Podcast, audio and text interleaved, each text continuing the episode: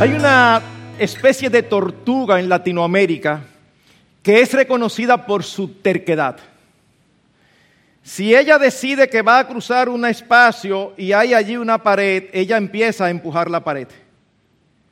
Y si alguien trata de ayudarla y la quita y la pone en un espacio por donde puede pasar, ella no cruza, sino que ella vuelve y se va a su pared a seguir empujando su pared. Esto es algo real que existe. Bueno, mis hermanos, yo creo que en muchas ocasiones todos nosotros podemos ser como la tortuga, teniendo una gran salida por donde, o una gran puerta por donde entrar, queremos seguir en nuestra terquedad. Es precisamente de esto que queremos hablar en esta mañana. Cuando nosotros nos acercamos al libro del profeta Jeremías, nos impresionó cómo en los primeros 23 versículos Ocho veces aparece la misma frase según es traducida en la versión de las Américas. Cuando Sigfrido leyó, se proyectó Reina Valera, por eso no apareció la frase. Pero en las Américas es una frase que dice, la terquedad de tu corazón. Ocho veces aparece, y si aparece ocho veces, entendemos que debe ser muy importante. Ahora bien, ¿en qué contexto fueron fue dicha esta expresión? Bueno, el profeta Jeremías eh, ministró en la parte final del pueblo de Judá antes de la división. Él ministró a lo largo del reinado de varios reyes, desde Josías hasta Joaquín, Joacín y Sedequías. En otras palabras, él profetizó a lo largo del reinado de cuatro reyes, el último de los cuales, bueno, fue Josías. Después de Josías, ya los demás reyes que siguieron en Judá fueron iguales que los de Israel, que no obedecían al Señor. Y el contenido fundamental de las profecías de Jeremías era amonestación y condenación al pueblo por sus pecados. Dios se había cansado de lidiar con su pueblo y ya había determinado que como castigo lo iba a entregar en cautividad. 70 años iban a pasar cautivos. Así que Jeremías no solamente profetizaba que Nabucodonosor vendría, sino que exhortaba a la nación a no oponerse. Eso es así, yo voy a hacer eso, a ustedes lo que les conviene es estarse tranquilos y dejarse llevar cautivos. No se opongan porque ya yo no voy a dar hacia atrás. Esa es la profecía de Jeremías. Y en el contexto de todos los pecados que llevaron a Dios a emitir este juicio sobre ellos, es que les dice, y ustedes han llegado aquí a este punto por la terquedad de sus corazones. Vez tras vez se insiste en que estaban siendo juzgados por su desobediencia motivada por la terquedad de su corazón. Ahora, la palabra terquedad, desde la raíz hebrea o desde la palabra que es traducida, significa autosuficiencia, dar la espalda no tanto dar la espalda como me voy, sino dar la espalda como es que no quiero escuchar lo que tú me tienes que decir. Obstinación, rebeldía. Es interesante como la traduce Reina Valera, es la misma palabra que Reina Valera no la traduce como terquedad, pero usa como cuatro palabras. Utiliza dureza de los corazones, imaginación de tu corazón, pensamiento de tu corazón y quizás la que más cerca está de la terquedad es en la obstinación de sus corazones. Y cada una de estas palabras enfatiza ciertos aspectos. Cuando se habla de autosuficiencia, el énfasis es en esa independencia de Dios como si no lo necesitáramos. Es como que generalmente queremos hacer nuestra voluntad y ni, ni quisiéramos que Dios se meta sino lo que nosotros queremos hacer en nuestras vidas. La palabra obstinación enfatiza la idea de ser controlado por un pensamiento o deseo. Cuando se nos mete algo en la cabeza, no importa lo que Dios diga, eso es lo que nosotros vamos a hacer. La palabra Obstinarse, según el diccionario, significa mantenerse uno tenazmente en una resolución, propósito o opinión sin dejarse vencer por razonamientos, ruegos o amonestaciones, ni por obstáculos o reveses, no importa que sean bíblicos. No, es que no, es que nosotros queremos hacer eso. La palabra imaginación enfatiza la idea de algo no real, de una originalidad. Eso es cuando nosotros tenemos esas famosas ocurrencias. Se nos ocurren algunas cosas que evidentemente no son aprobadas por la palabra, pero nos gustó la idea y queremos ir por ahí. Una fuente secular define terquedad como el hecho de que una persona no tenga capacidad de flexibilizar su posición ante situaciones de la vida diaria y haga cumplir su decisión por encima de la opinión o deseos de los demás. Desde el punto de vista bíblico, es cumplir su decisión por encima de la opinión y deseo de Dios dado en las Escrituras. Por eso es que un sinónimo de terquedad es testarudez. Una persona testaruda es una persona que no escucha, es una persona que insiste en hacer su voluntad. Pero por otro lado, en la frase se enfatiza también que esa terquedad procede de nuestro ser interior, de nuestro corazón. Es la palabra que la Biblia utiliza frecuentemente para referirse al asiento de nuestra personalidad, a lo que nosotros realmente somos, a nuestros deseos y pensamientos. Y eso de inicio ya es un gran problema, porque la escritura nos enseña claramente que después de la caída nuestro corazón no es bueno, es engañoso. Sí, pastor, yo conozco personas así. No, no, no, no es de otro que estamos hablando. El tuyo y el mío, nuestro corazón, no es bueno, es engañoso. Es precisamente el mismo profeta Jeremías que dice la frase tan conocida por nosotros los evangélicos en Jeremías 17:9, más, más engañoso que todo es el corazón y sin remedio. ¿Quién lo comprenderá? Y el Señor Jesucristo, en un momento donde está discutiendo con los fariseos que daban muchísimo más importancia a lo externo y a si se lavaban las manos o no, el Señor dice, porque del corazón provienen malos pensamientos, homicidios, adulterios, fornicaciones, robos, falsos testimonios y calumnias. Es otra forma de expresar la verdad central que corre a lo largo de toda la escritura de que no somos buenos por naturaleza. Tú y yo no somos buenos por naturaleza. Es por esto que en cinco de las ocho ocasiones en que se habla de la terquedad de nuestro corazón se añade un calificativo, que a propósito lo salté, pero lo quiero mencionar ahora. De ocho ocasiones, en cinco añade, ustedes andan tras la terquedad de su malvado corazón. Uf. Tras la terquedad de su malvado corazón. Y al menos en otro versículo, aunque no se dice malvado corazón, pero en el mismo versículo empieza diciendo, este pueblo malvado sigue tras la terquedad de su corazón. Así que debe ser evidente que seguir el corazón, es decir, seguir nuestros deseos, seguir las inclinaciones de nuestro ser interior, no es sabio. Porque no es confiable ni es bueno. Sí, yo sé que está totalmente en contra de la cosmovisión actual. Sigue tu corazón. No, no hagas eso. Eso es terrible. Sigue tu cabeza informada por las escrituras. Son dos esquemas totalmente diferentes.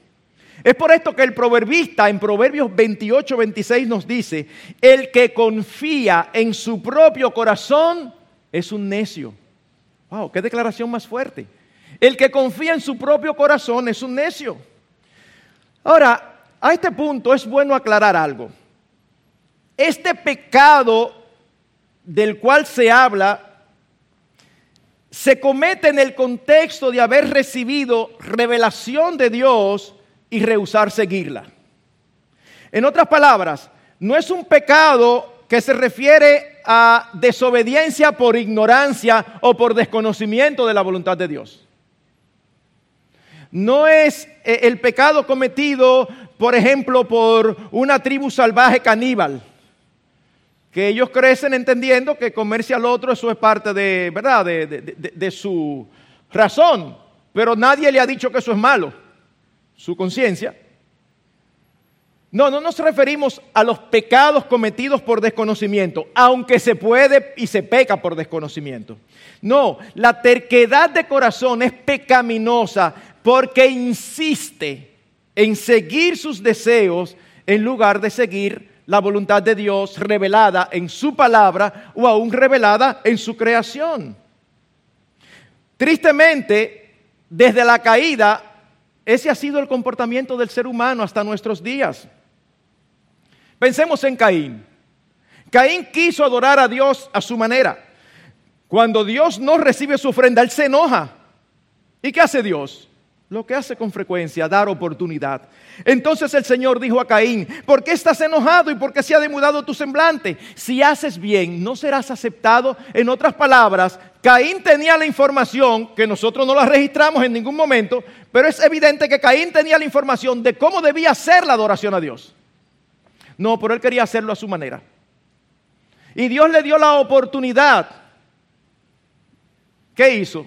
Teniendo la oportunidad, la terquedad de su corazón lo llevó a buscar otra solución. Se molestó contra su hermano y lo mató. Cuando seguimos avanzando, llegamos al diluvio.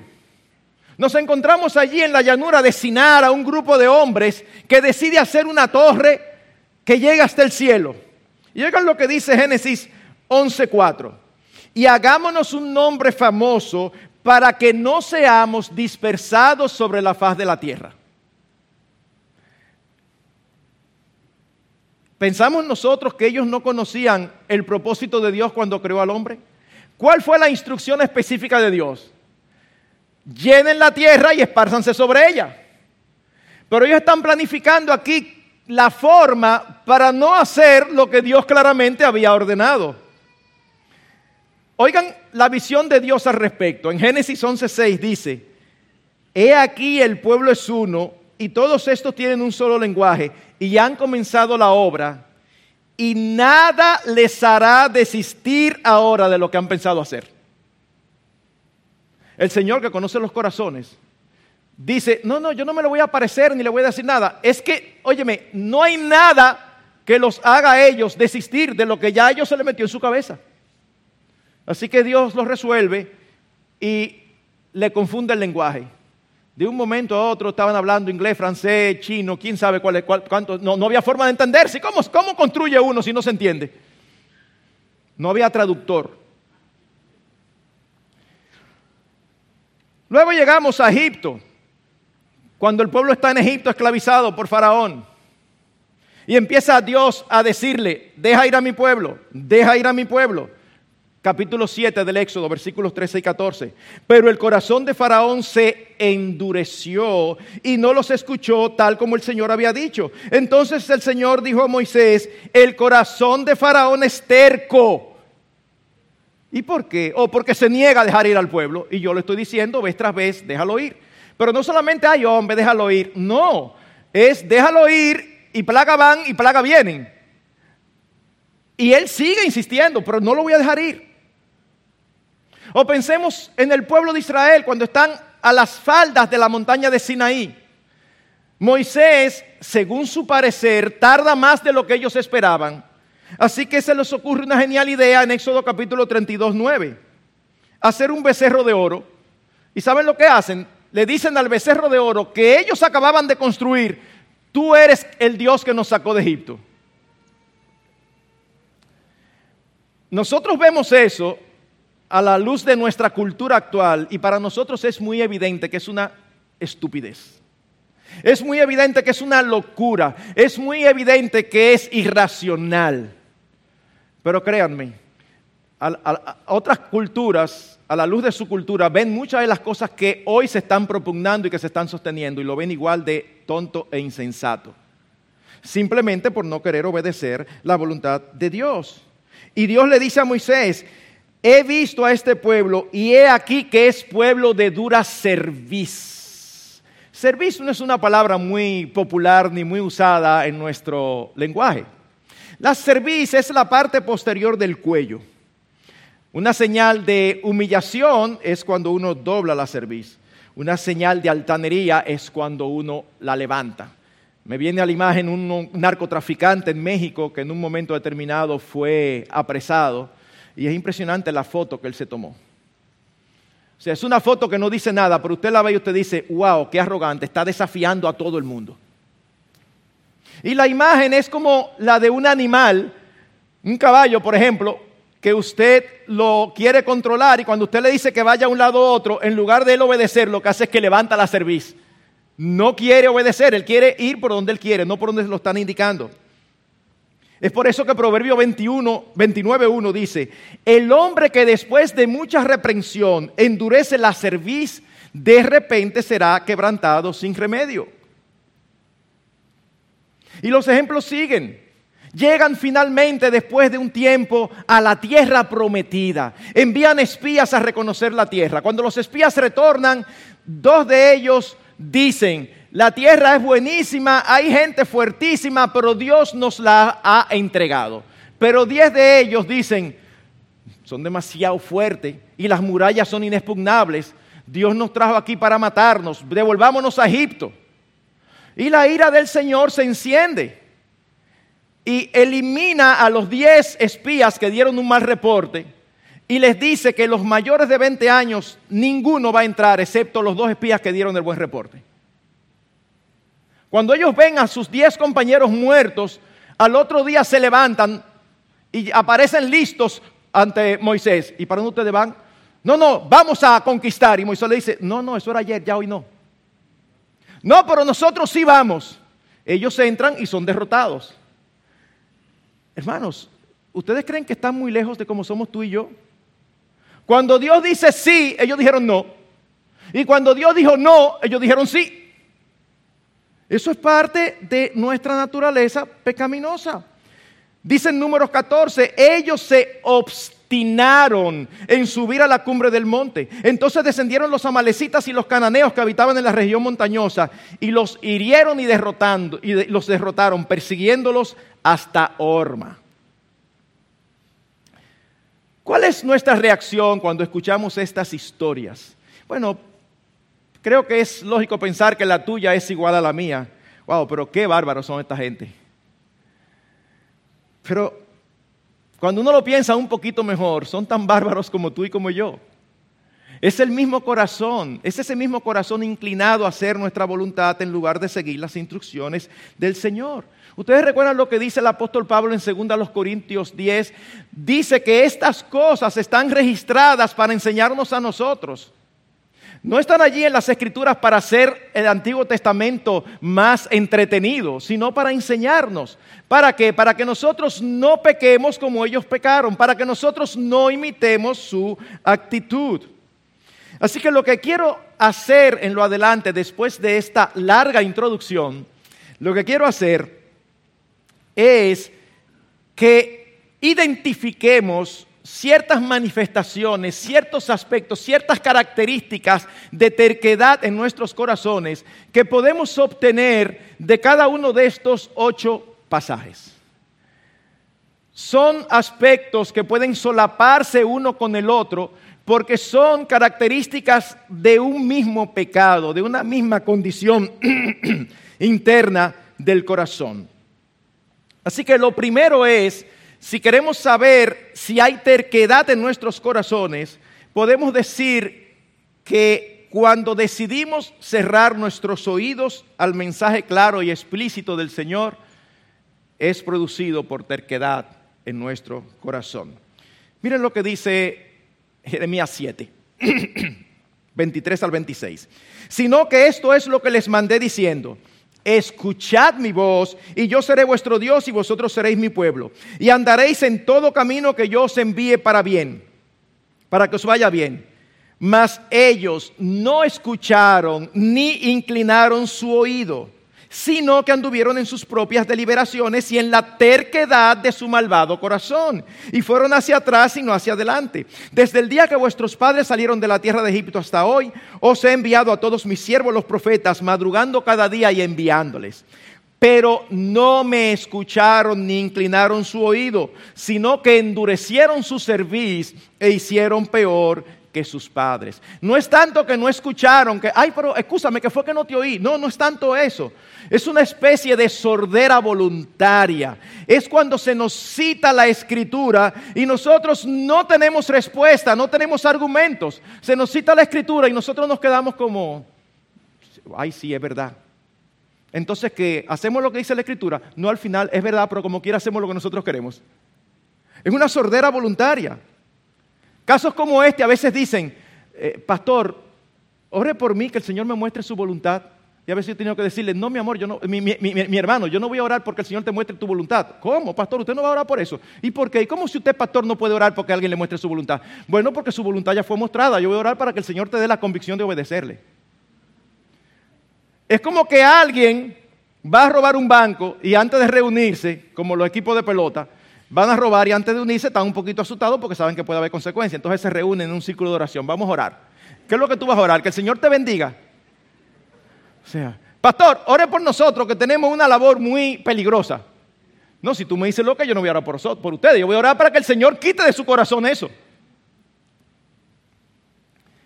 Dice Jeremías 11, 7, 8, porque bien advertí a vuestros padres el día que los hice subir de la tierra de Egipto, y hasta hoy los he amonestado con insistencia, diciéndoles, escuchad mi voz, pero no escucharon ni inclinaron su oído, sino que cada cual anduvo en la terquedad de su malvado corazón. Y Jeremías 13, 10 y 11 dice lo mismo. Cuando pensamos en alguien que no quiere escuchar la voz del Señor, Quizás podemos equivocarnos creyendo que se refiere a ateos, a personas irreligiosas que no quieren tener nada que ver con la deidad. Sin embargo, no. Vez tras vez vemos que el hombre generalmente no quiere alejarse del concepto de Dios, solamente de su dominio sobre sus vidas. No, no, yo, yo no quiero estar lejos de un Dios. Yo lo que no quiero es que Él me dirija. Pero ¿cómo yo voy a estar sin Dios? No, yo quiero tenerlo ahí. Así que el problema no es la falta de creencia en Él, sino la resistencia a obedecerlo en todo. Y eso nos conduce a nuestra segunda característica o manifestación. Cuando damos más importancia a los aspectos externos de la religión que a la obediencia. Ustedes saben la cantidad de personas que profesan fe, que están en nuestras iglesias, que son muy fieles siguiendo toda la liturgia en el día del Señor y todos los aspectos eclesiásticos. Y sin embargo, algunos posiblemente ni siquiera conocen al Señor. Pero es precisamente de eso que habla. Miren lo que dice Jeremías 7, 21 al 23, en el contexto de la terquedad de corazón de ellos. Así dice el Señor de los ejércitos, el Dios de Israel, añadid vuestros holocaustos a vuestros sacrificios y comed la carne porque yo no hablé a vuestros padres ni les ordené nada en cuanto a los holocaustos y sacrificios el día que los saqué de la tierra de Egipto, sino que esto es lo que les mandé diciendo, escuchad mi voz y yo seré vuestro Dios y vosotros seréis mi pueblo, y andaréis en todo camino que yo os envíe para que os vaya bien. Él no está hablando de Sinaí, él está hablando de cuando los sacó de Egipto. Cuando él los sacó de Egipto y les dio la Pascua, él no les dijo, y ahora ustedes van a tener que hacer este tipo de sacrificio. Eso fue un tiempo después, casi un año después en Sinaí. En ese momento, él lo que le dijo es lo que ha dicho siempre desde que creó al hombre. Anden en mis caminos para que les vaya bien. En otras palabras, obedézcanme. Eso es lo que yo espero. Ustedes me obedecen, yo soy su Dios, ustedes son mi pueblo. Esa es la gran promesa de Dios a lo suyo. Ustedes son mi pueblo y la forma de ser mi pueblo no es obedecerlo. La forma de manifestar que son míos es obedeciéndome. Era la misma queja que daba el profeta Isaías. En Isaías capítulo 1, versículos 11, 14. ¿Qué es para mí la abundancia de vuestros sacrificios? Dice el Señor. Y oigan qué palabra más fuerte expresada por Dios. Harto estoy de holocaustos de carneros y de cebo de ganado cebado, y la sangre de novillos, corderos y machos cabríos no me complace. Cuando venís a presentaros delante de mí, ¿quién demanda esto de vosotros? De que pisoteéis mis atrios. No me traigáis más vanas ofrendas. El incienso me es abominación. Luna nueva, día de reposo, convocar asambleas. No tolero iniquidad y asamblea solemne. Vuestras lunas nuevas y vuestras fiestas señaladas las aborrece mi alma. Se han vuelto una carga para mí. Estoy cansado de soportarlas. Señor, ¿y tú no fuiste que le ordenaste todas esas cosas? Sí, yo les ordené todas esas cosas en el contexto de un pueblo que muestra que es mío obedeciéndome. Es como si dijera ahora mismo, estoy cansado, no venga tú aquí a levantar las manos y a cerrar los ojos y a cantar como que tú estás en el cielo, cuando a la hora de la verdad, del día de semana completo, tú haces lo que tú quieres y te olvidas de mí. Pastor, pero yo no falto un culto. Yo no digo que Dios dice esto. Pero yo de fresco negociaría. Falta un poquito más y obedécele, falta un poquito más y también un poquito más. El aspecto externo es una manifestación de una condición de corazón. Y si la obediencia no está allí, el aspecto externo no sirve de nada. Prestar atención a los aspectos externos de la adoración al Dios verdadero y olvidar lo más importante que es la obediencia, eso es terquedad de corazón. Y ese era precisamente el problema de las autoridades religiosas en los días del Señor Jesucristo. Esa no era la queja del Señor con los fariseos. El Señor le decía al pueblo, ustedes pueden hacer lo que ellos dicen, pero no hagan como ellos hacen, porque ellos conocen la ley, pero no lo obedecen. Nosotros no quisiéramos que se dijera eso de nosotros, creo yo, ¿verdad? Pero en tercer lugar, hay terquedad de corazón cuando insistimos en seguir la enseñanza paterna, la enseñanza cultural o aún la enseñanza eclesiástica, aunque sea opuesta a la palabra de Dios. Miren lo que dice Jeremías 9, versículo 14. Respondió el Señor, porque han abandonado mi ley que puse delante de ellos y no han obedecido mi voz, ni han dado conforme a ella, sino que han andado tras la terquedad de sus corazones y tras los baales, tal como sus padres les enseñaron. Es impresionante y uno como pastor lo ve vez tras vez, cómo la crianza, las experiencias mientras se crecía, la cultura secular y aún la cultura eclesiástica nos marcan de una manera tan fuerte. ¿Cuántos aquí no tienen años que conocieron al Señor y se convirtieron? Y usted les predica a sus familiares y de tanto predicar le llega un momento donde sus familiares dicen, eh, no, yo sé que tú tienes razón. Lo que pasa es que yo no quiero cambiar de religión porque yo nací en el catolicismo.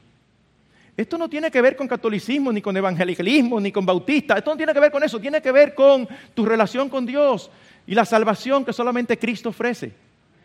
Y hacer su voluntad que está expresada en su palabra. O a veces uno lidia con personas, wow, qué fuerte es su propia personalidad o su propia crianza, lo que vieron. Qué difícil es para algunos vivir una vida matrimonial adecuada porque cumplen los patrones que vieron en sus hogares. No saben lo que es someterse a su esposo. No saben lo que es tratar a una mujer como una princesa porque no vieron eso en su casa. Pero la palabra de Dios nos lo enseña.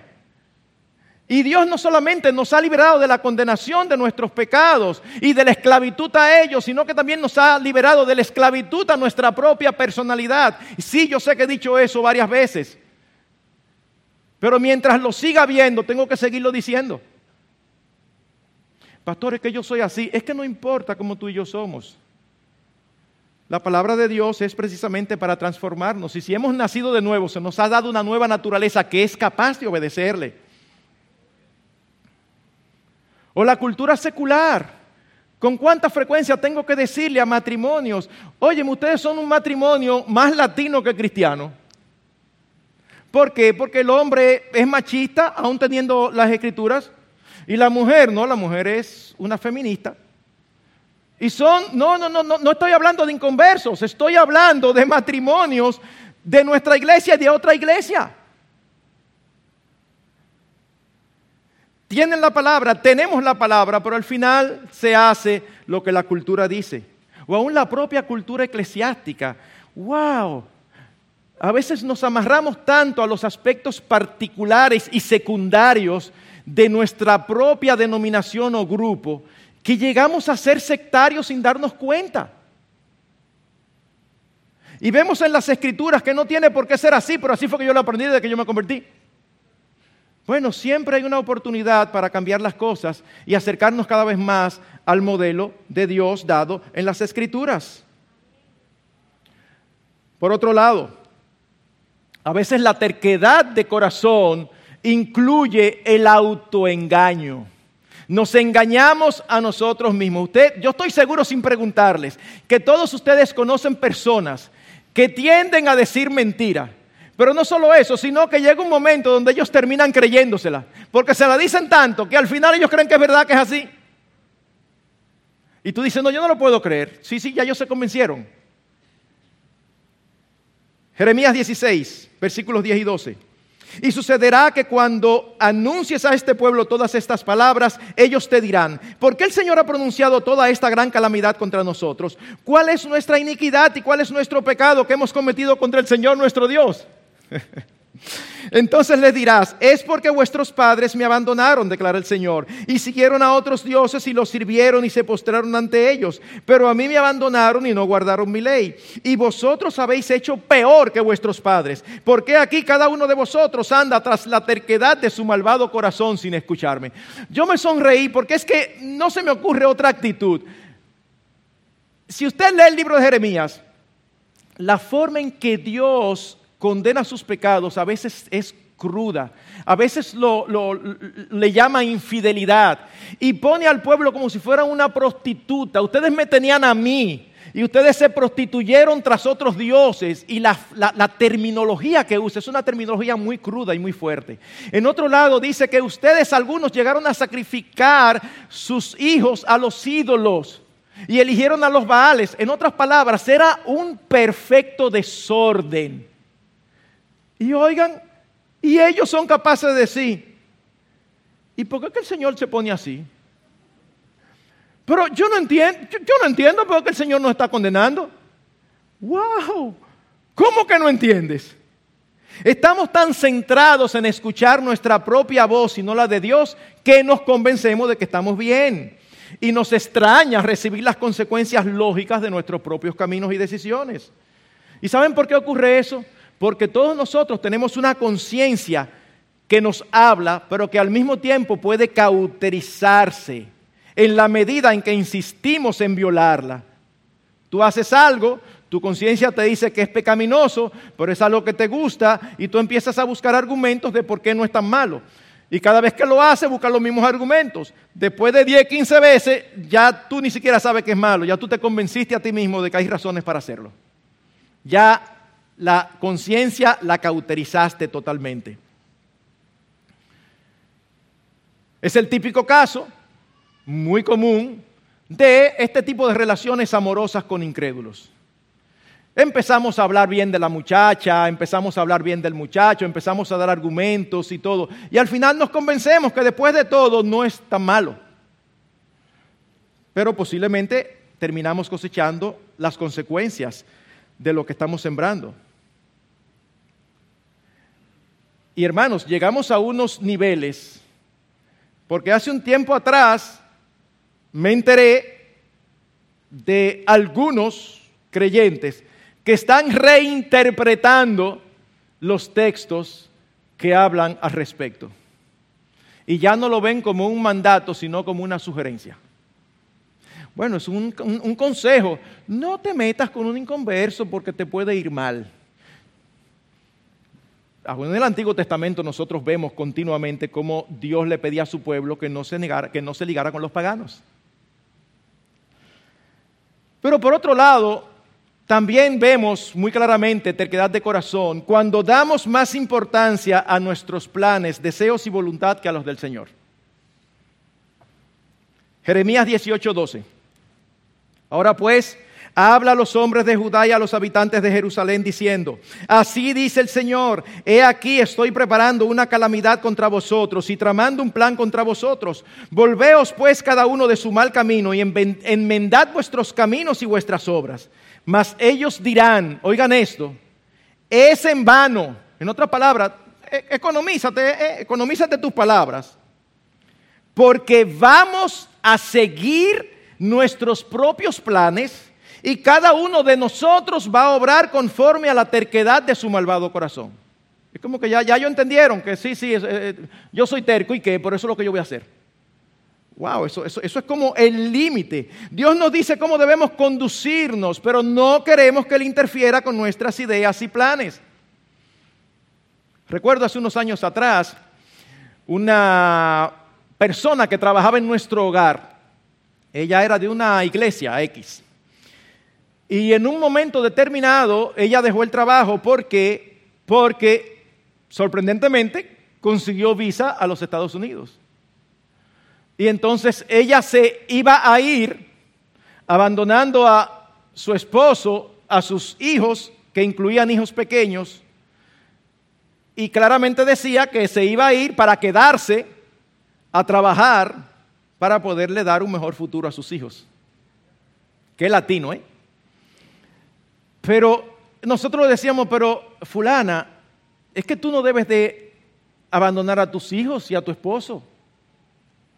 Además, tu visa es de paseo. Aquí no te están persiguiendo, tú no estás siendo aquí víctima de, una persecución ni, ni problema de muerte o vida. No valieron argumentos. No valieron argumentos. Y ella se fue y trabaja ya. Y usted ve continuamente los posts en Facebook hablando acerca del Señor, de la voluntad de Dios, de lo chévere que es estar en Cristo. Y uno dice, pero ¿qué pasa? ¿Qué pasa?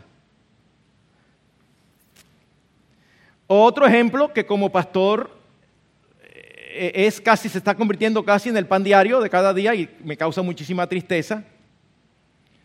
Lo fácil que los matrimonios cristianos, no estamos hablando de personas que no conocen las escrituras, lo fácil que los matrimonios cristianos, cuando empiezan a tener problemas, inmediatamente empiezan a hablar de separarse. Pero ha habido infidelidad. No, no, no, ese no es el problema. Hay maltrato físico, no menos. Y entonces, ah, pastor, que no es fácil. Bueno, pero puede que no sea fácil. Pero tú hiciste un pacto delante de Dios que era hasta que la muerte los separe, a menos que se dieran esas circunstancias particulares que la Biblia acepta como condicionantes. Y con mucha frecuencia me ha ocurrido, no sé si los demás pastores le ha ido mejor, pero con mucha frecuencia me ha ocurrido que uno habla, habla, habla, habla y al final terminan separándose. Yo recuerdo hace unos años atrás una esposa que me decía, yo le decía, fulana, pero es que lo que tú estás haciendo no es correcto. Ah, pero dígale a él también que lo que él hace no es correcto. Yo se lo estoy diciendo cuando tú no estás aquí, pero yo te estoy diciendo a ti porque contigo que estoy hablando ahora. Y de ahí no salía. Hasta el final decir, es que yo no creo que Dios quiera que yo sea infeliz el resto de mi vida. No, Dios quiere que tú seas feliz y quiere que tú seas feliz con tu esposo. Es que eso no es posible. Bueno, es que ya no es tiempo para decir si es posible o no, eso era antes. Recientemente, ayer mismo, leí de alguien del medio, ¿verdad? Del medio de nuestro país, que se separó de su esposo. Y entonces lo quieren presentar como algo como, como, como muy normal. Nosotros cuando nos casamos hablamos y dijimos que nosotros creíamos en el matrimonio y que también creíamos en el divorcio. Entonces ya nuestras vidas andan por canales diferentes y decidimos separarnos y lo presentan como, eso sí, lo separamos muy bien, muy amistoso, bien fantástico, gusto de conocerte, chévere. O sea, se presenta como que no ha pasado nada.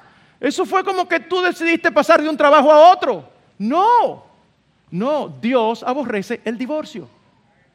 Y si Dios es nuestro rey, nuestro Señor, y si nosotros queremos que venga su reino, él tiene que ser rey en nuestros corazones en situaciones como esas.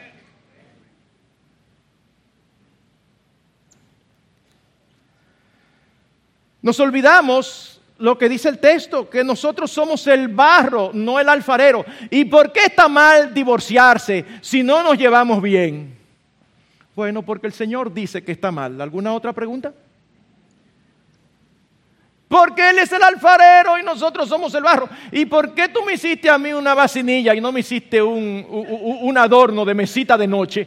Bueno, porque el alfarero hace del barro adornos y vacinillas.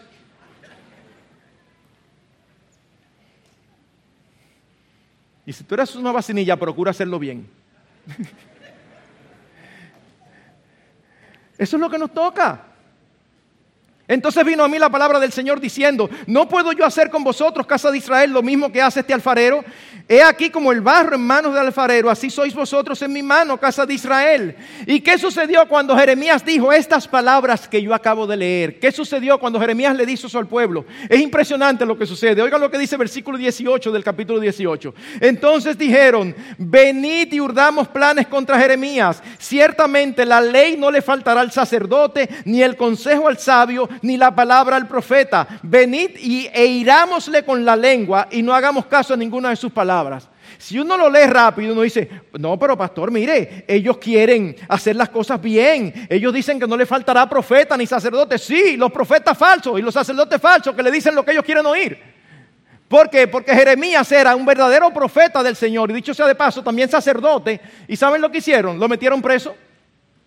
¿Por qué? Por decirle lo que no querían oír. Y eso nos conduce a nuestro siguiente y último punto en este aspecto. Hay terquedad cuando estamos más interesados en oír lo que queremos que lo que necesitamos. Y eso sí es común.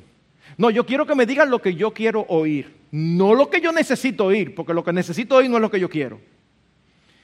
Jeremías 23, 16, 17. Así dice el Señor de los ejércitos, no escuchéis las palabras de los profetas que os profetizan, porque eran falsos.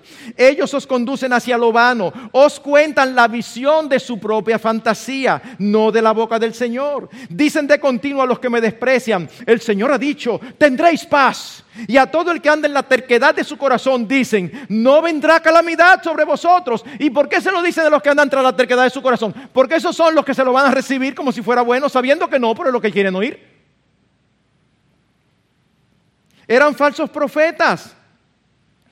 El rey Acap era un fiel representante. Ustedes recuerdan lo que pasó con Acap cuando estaba con el rey de Judá, Josafat. Ahí estaban todos los profetas. Sube a pelear contra Siria y vencerás. Y un profeta se hizo unos cuernos. Con estos cuernos vas a, cornear a tu enemigo. Y Josafat se da cuenta, estos son falsos. Y Josafat le dice, ¿y tú no tienes algún profeta de verdad aquí? Eh, yo tengo uno, ese está preso. ¿Y por qué? No, que no me gusta porque siempre me profetiza mal. Pero ¿qué tú quieres? ¿Saber lo que el Señor dice o, escuchar lo que tú quieres? No, no, me profetiza mal. Cuando llaman a Micaías, Micaías le dice, es el tipo de cosa que no se nota en las escrituras, pero que uno se lo puede imaginar, el tono, ¿verdad? El tono no se nota. Eh, y Micaías llega y le dice, sube que vas a ganar, sí, va a ganar, ve. ¿Por qué? Porque él se da cuenta y le dice, mira, yo te he dicho que me diga la verdad. Ah, ¿tú quieres la verdad? Sí. Sube y te van a matar. ¿Tú ves Josafat que siempre me profetiza mal? Ok, ¿y qué ocurrió? Subió y lo mataron. Necesitamos oír lo que Dios tiene que decirnos, aunque no nos guste. En Jeremías 42 y 43 ocurre un ejemplo similar. Ya Sedequías, el último rey, había sido llevado cautivo por Nabucodonosor y pone a Gedalías como gobernador. Y un grupo mata a Gedalías y después que lo mata se aprietan.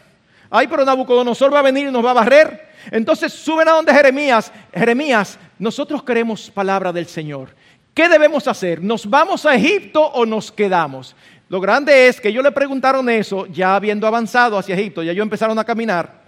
Y entonces cuando Jeremías le dice, le voy a dar respuesta, denme 10 días, a los 10 días Jeremías viene y dice, respuesta del Señor, no se vayan, quédense aquí que no les va a pasar nada. Respuesta de ellos, Tú lo que eres un buen mentiroso. Y se fueron. Y se fueron. O sea, tú solamente eres verdad cuando me dices lo que yo quiero oír. ¿Por qué ustedes creen que hoy, al día de hoy, las iglesias que predican el falso evangelio de la prosperidad están llenas? ¿Por qué ustedes creen?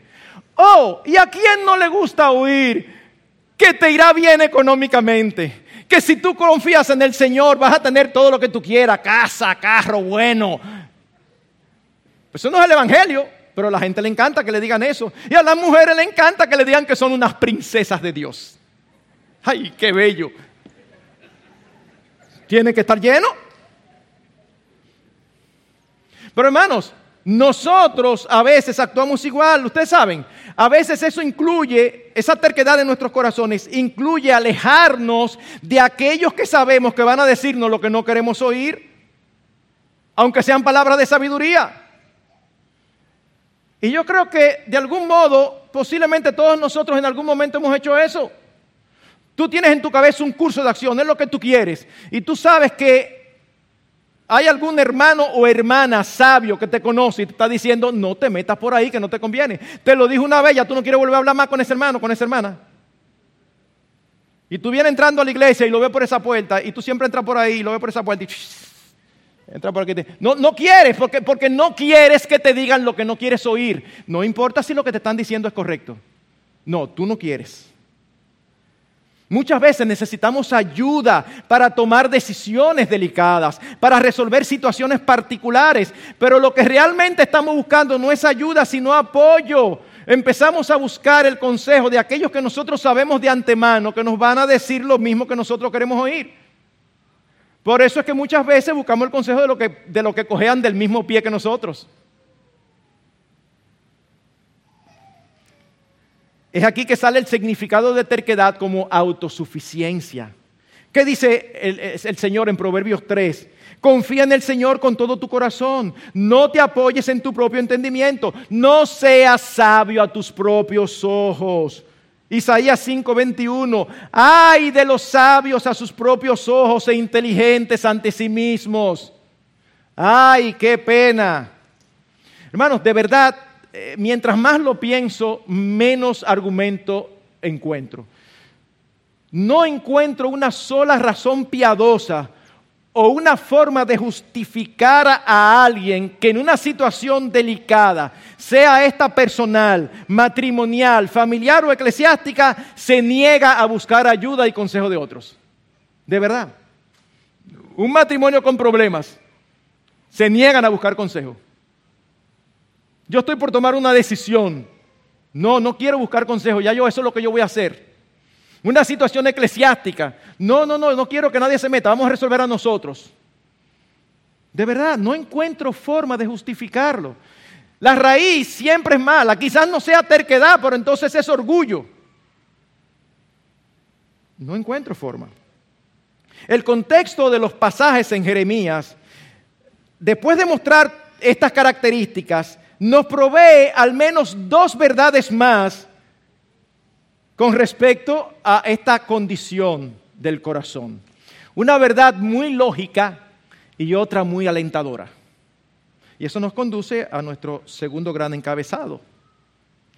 La verdad lógica es que la terquedad de corazón trae como consecuencia el juicio en nuestras vidas. Jeremías 7, 33 y 34. Y los cadáveres de este pueblo servirán de comida para las aves del cielo y para las bestias de la tierra sin que nadie las espante. Entonces haré cesar de las ciudades de Judá y de las calles de Jerusalén la voz de gozo y la voz de alegría, la voz del novio, la voz de la, de la novia, porque la tierra quedará desolada. Y lo mismo en Jeremías 9, lo mismo en Jeremías 11, lo mismo en Jeremías 13. Por razones del tiempo no los voy a leer. Pero créanme, cada contexto donde aparece la frase que sigue en la terquedad de su corazón es un contexto de juicio. Y es que nuestras acciones y decisiones tienen consecuencias. Hermanos, es una insensatez creer que haciendo las cosas a nuestra manera y no a las de Dios nos puede ir bien. Miren, eso no es una declaración eh, de una profunda sabiduría. Es una declaración elemental, pero permítame repetirlo. Es una insensatez pensar que nos va a ir mejor haciendo nuestra voluntad en lugar de la voluntad de Dios. De verdad, e, e, e, es totalmente insensato. Dice el Salmo 81, 11, 12. Pero mi pueblo no escuchó mi voz, Israel no me obedeció, y por eso los entregué a la dureza de su corazón, para que anduvieran en sus propias intrigas. Wow, no solamente eh, el, el juicio expresado en que iban a ser cautivos, iban a ser estrellados sus hijos, iban a ser muertos. No, no, no. Expresa aquí también una especie de castigo que a veces ni nos percatamos que es un castigo. Ellos tienen un corazón duro. Yo los voy a entregar a sus propios deseos. ¿Por qué? Porque saben que haciendo la voluntad nuestra y la de Dios, generalmente no logramos lo que queremos. Pero en otras ocasiones sí lo logramos y es peor todavía. Por eso es que dice un autor, en todo lo que el hombre hace sin Dios, fracasará miserablemente o triunfará más miserablemente aún. Sí, te fue bien, pero esa fue tu perdición. Fue peor. Este juicio puede manifestarse de muchas maneras. Eso no es lo que dice Romanos 1. En Romanos 1 los hombres tienen la revelación de Dios y ellos deciden adorar a la criatura antes que al Creador. Romanos 1, la creación no dice al hombre cómo ser salvo, pero dice que hay un Dios. Entonces busca adorar a Dios. No, yo prefiero adorar a las criaturas. Profesando ser sabios, se hicieron necios. ¿Y qué dice? En tres ocasiones en ese capítulo dice que Dios los entregó. Los entregó a la impureza en la lujuria de sus corazones, los entregó a pasiones degradantes y los entregó a una mente depravada. Si hay algo que debemos de temer y temblar es que Dios quite su gracia de nosotros y nos entregue a nuestros propios designos. El hombre en su ignorancia puede decir, ay sí Señor, por favor, déjame hacer lo que yo quiera. Y eso es lo peor que le puede pasar a, a cualquier ser humano, que el Señor te suelte y te deje hacer todo lo que tú quieras.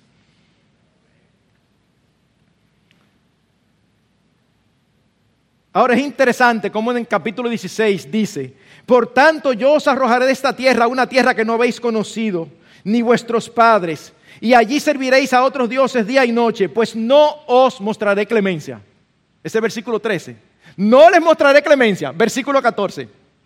Pero por tanto, he aquí vienen días, declara el Señor, cuando ya no se dirá, vive el Señor que sacó a los hijos de Israel de la tierra de Egipto, sino vive el Señor que hizo subir a los hijos de Israel de la tierra del norte y de todos los países a donde los había desterrado, porque los haré volver a su tierra que a sus padres. Wow.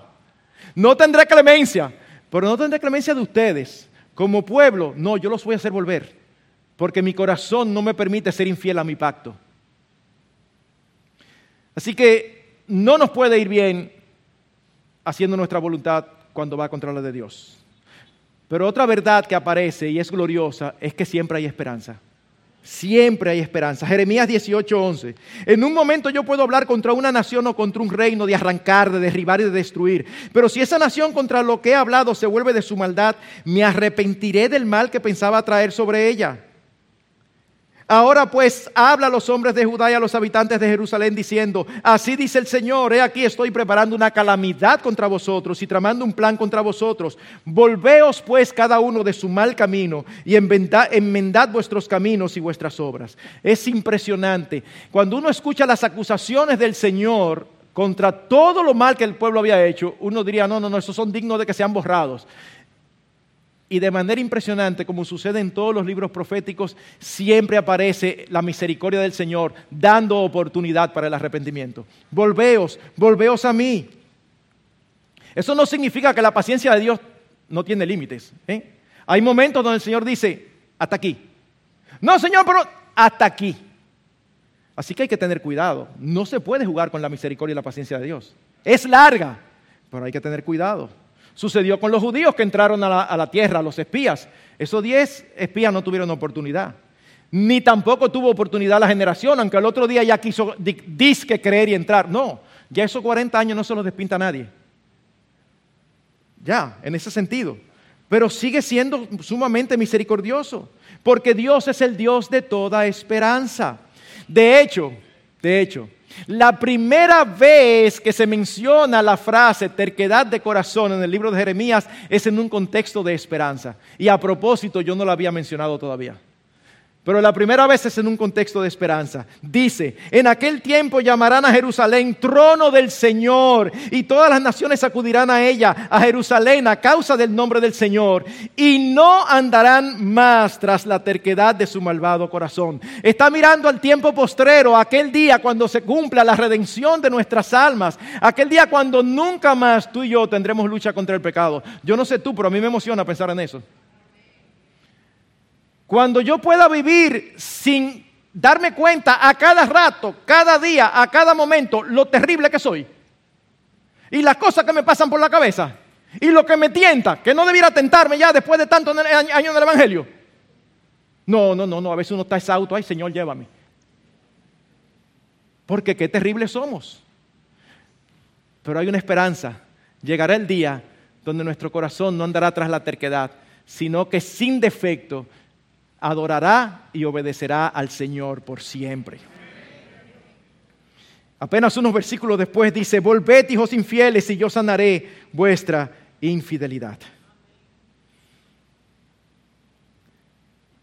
Luego en los capítulos 30 y 31 es impresionante el corazón del Señor, eh, dándoles esperanza y lo que Él va a hacer. Es allí que dice, con amor eterno os he amado.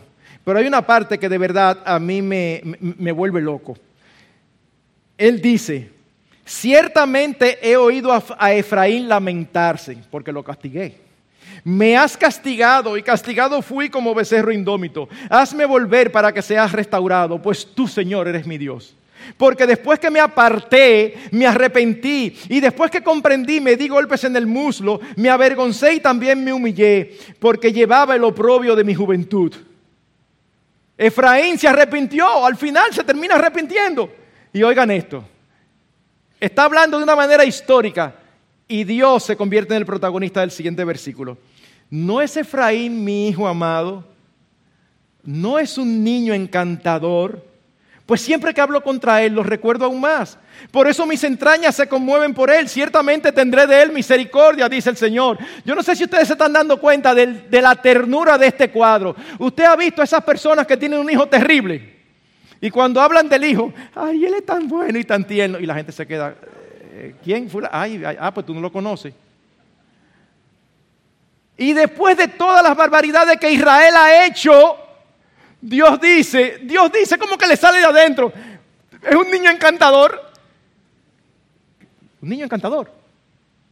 Sí, así es que Dios lo ve, porque se arrepintió y Dios lo perdonó. Eso es lo que pasa contigo y conmigo. Tenemos esperanza, mis hermanos. No tenemos razones para andar tras la terquedad de nuestros corazones. Permítanme cerrar. Conclusión, hermanos, nuestros corazones no son confiables para dirigir nuestras vidas. No hagas caso de la propaganda y de las que dicen los psicólogos y los expertos. Sigue lo que dice tu corazón. Busca las respuestas en tu interior. No, no la busque ahí, que ahí no hay buenas respuestas. Búscalas fuera de ti. Búscalas en la palabra de Dios, que esas sí son buenas. Y esas sí te dicen lo que tú tienes que hacer y lo que yo tengo que hacer. El camino más seguro para todo ser humano es el camino de la obediencia. Lo que nos falta no es información, sino disposición de crecer, de creer, de obedecer al Señor. Nuestro anhelo más profundo debe ser conocer al Señor y su voluntad para vivir bajo sus principios, bajo sus valores y deseos y no bajo los nuestros. Es impresionante como en el capítulo 31 de Jeremías en ese contexto de esperanza es que se cita el versículo, Raquel que llora a sus hijos y no quiso ser consolada. Y tú dices, ¿y qué hace eso ahí? Es impresionante porque en, en, Mateo se nos dice que esa profecía tenía que ver con la matanza que hizo Herodes cuando Cristo nació. Bueno, el énfasis no son los niños ni Raquel que llora. El énfasis es que ahí está empezando nuestra redención final. Cuando Cristo vino al mundo, se encarnó para morir por nuestros pecados y darnos una salvación. Salvación de la condenación y salvación de la esclavitud a nuestros propios deseos. Seguro, seguro que aquí hay personas que nunca se han arrepentido de sus pecados y han entregado sus vidas al Señor. Eso significa que ustedes están atrapados por la terquedad de sus corazones. Si es la primera vez que tú escuchas el Evangelio, no importa. Se te acaba de enseñar que hay una puerta ancha por donde entrar. Es estrecha, pero la gracia de Dios la hace ancha. Y algunos que no conocen al Señor tienen meses y años sentados aquí escuchando la palabra de Dios. Abandona la terquedad de tu corazón y entrega tu vida al Señor. Arrepiéntete de tus pecados, porque Él siempre es perdonador. Cristo dice, el que a mí viene, yo no le echo fuera. No hay nadie que haya sido echado fuera. No sigas empujando la pared. No sigas empujando la pared. Hay una entrada y es Cristo. Quiera Dios que hoy Él sea el Salvador.